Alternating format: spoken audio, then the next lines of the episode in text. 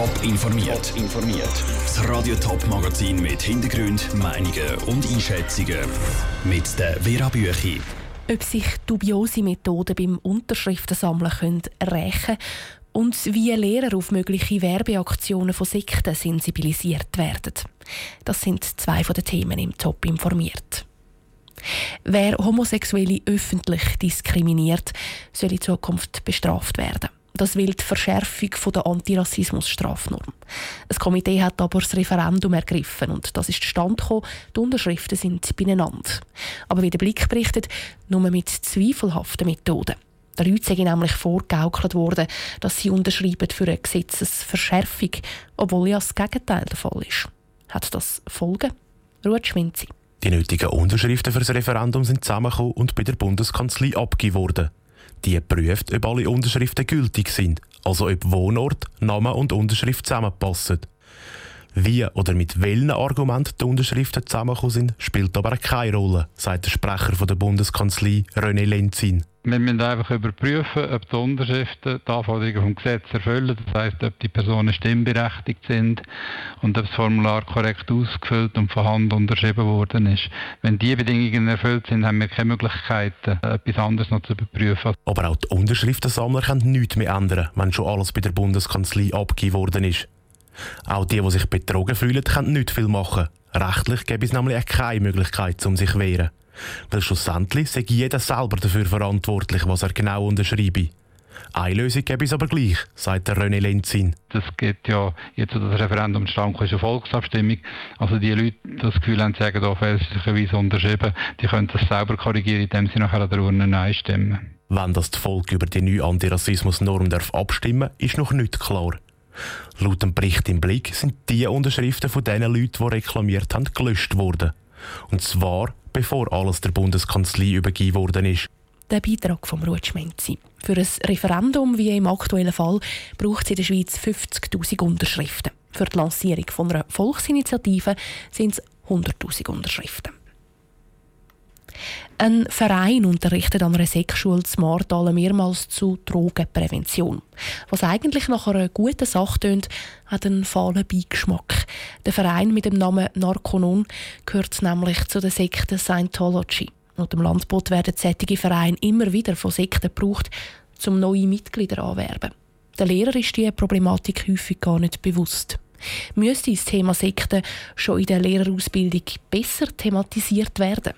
Raphael Wallimann. Der Verein Narconon macht auf seiner Homepage Werbung für sein Angebot zur Drogenprävention. Es werden zum Beispiel Kurse im Schulunterricht angeboten.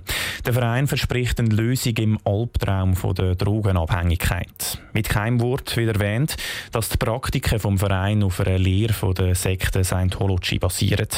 So werden eben auch Lehrer täuscht, sagt Susanne Schaaf von der Fachstelle Infosekta. Ich gehe davon aus, dass es sich um ein Unwissen handelt, weil die Personen ja schon seriös auftreten, weil man ja auch nicht so davon ausgeht, dass das ein Aktivitätsfeld ist von diesen umstrittenen Organisationen. Dabei würden kurze Internetrecherchen länger, um merken, dass Narconon eben ein Verein ist, der zu Scientology gehört.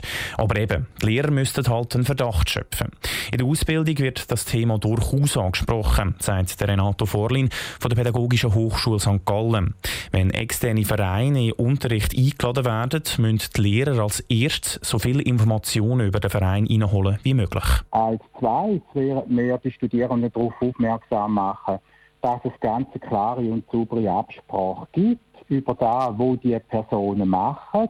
Äh, ich würde sogar so weit gehen, dass ich auch verlangen würde, was werden da für Dokumente eingesetzt, was werden für Materialien eingesetzt. Und dann sei es der Lehrer auch freigestellt, den Unterricht von so einem externen Verein zu unterbrechen, wenn etwas Verdächtiges bemerkt wird, erklärt der Renato Vorlin. Schlussendlich sei es auch nie verkehrt, wenn sich Lehrer untereinander absprechen und auch die Schulleitung informieren. Der Raphael Wallimann hat berichtet. Am Sonntag ist die Innerrhoder Landsgemeinde. Eigentlich ein feierlicher Tag für den Kanton. Das Jahr wird sie aber von einem tragischen Ereignis überschattet. Der Landesfähnrich Martin Bürki ist gestorben, nur drei Wochen vor der Landsgemeinde. Wenig Zeit also, um dann auch noch eine Nachfolge zu suchen. Lukas Lippert hat sich dann überhaupt jemand finden lassen. Die Schwierigkeit ist ja auch noch, dass das Amt direkt nach der Landsgemeinde übernommen muss werden. Tatsächlich ist die Suche für eine Nachfolge sehr schwierig gewesen. Vorgestern ist dann aber doch noch ein offizieller Kandidat vorgestellt worden. Es ist der Grossrat Jakob Signer aus dem Bezirk Appenzell. Seine Kandidatur wird vom kantonalen Gewerbeverband, der Arbeitnehmervereinigung und der bürgerlichen Parteien SVP, FDP und CVP unterstützt. Einen kleinen Wermutstropfen gibt es aber bei dieser Kandidatur. Traditionellerweise stellt Exklave Obereck einen Sitz in der Regierung. Weil der Wahlprozess aber so kurzfristig hat passieren, ist die Regionenfrage für einmal in den Hintergrund gestellt worden. An einer Landsgemeinde kann es aber immer Überraschungen geben und es wird spannend zu verfolgen sein, ob am Sonntag dann nicht auch noch ein weiterer Kandidat in den Ring gerufen wird. Neben der Nachfolgeregelung vom verstorbenen Landesfähnrich Martin Bürki gibt es ja auch noch Sachgeschäfte an der Landsgemeinde. Was darf man da erwarten? Das spannendste Sachgeschäft ist sicher das neue Informationsgesetz, besser bekannt unter dem Namen Öffentlichkeitsprinzip. Das ist aber nicht wirklich umstritten, weil der Grosse Rat hat es einstimmig zur Annahme empfohlen. Das heißt, der Kanton Appenzell Innerrhoden dürfte als einer der letzten Kantone in der Schweiz jetzt auch nur für Behördentransparenz sorgen. Ein weiterer Punkt ist die SP-Initiative Versorgungsregion Santis. Die will, dass die Gesundheitsversorgung von den beiden Appenzell und St. Gallen zusammengeschlossen wird, um die Gesundheitskosten zu senken. Im Moment stehen nämlich auf kleinstem Raum 15 Spitäler in Konkurrenz zueinander. Die Initiative hingegen dürfte es schwer haben. Die Regierung und der Grosse Rat lehnen die nämlich mit einer grossen Mehrheit ab. Danke, Lukas Lippert. An der Landsgemeinde wird dann auch noch der Inneroder Ständeratssitz vergeben und der neue Landamme wird gewählt. Wir haben die Woche in Reserie ausführlich berichtet. Am Sonntag ist Radio Top dann an der Inneroder Landsgemeinde vor Ort und berichtet laufend über die Entscheidungen. Top informiert, auch als Podcast. Mehr Informationen gibt es auf toponline.ch.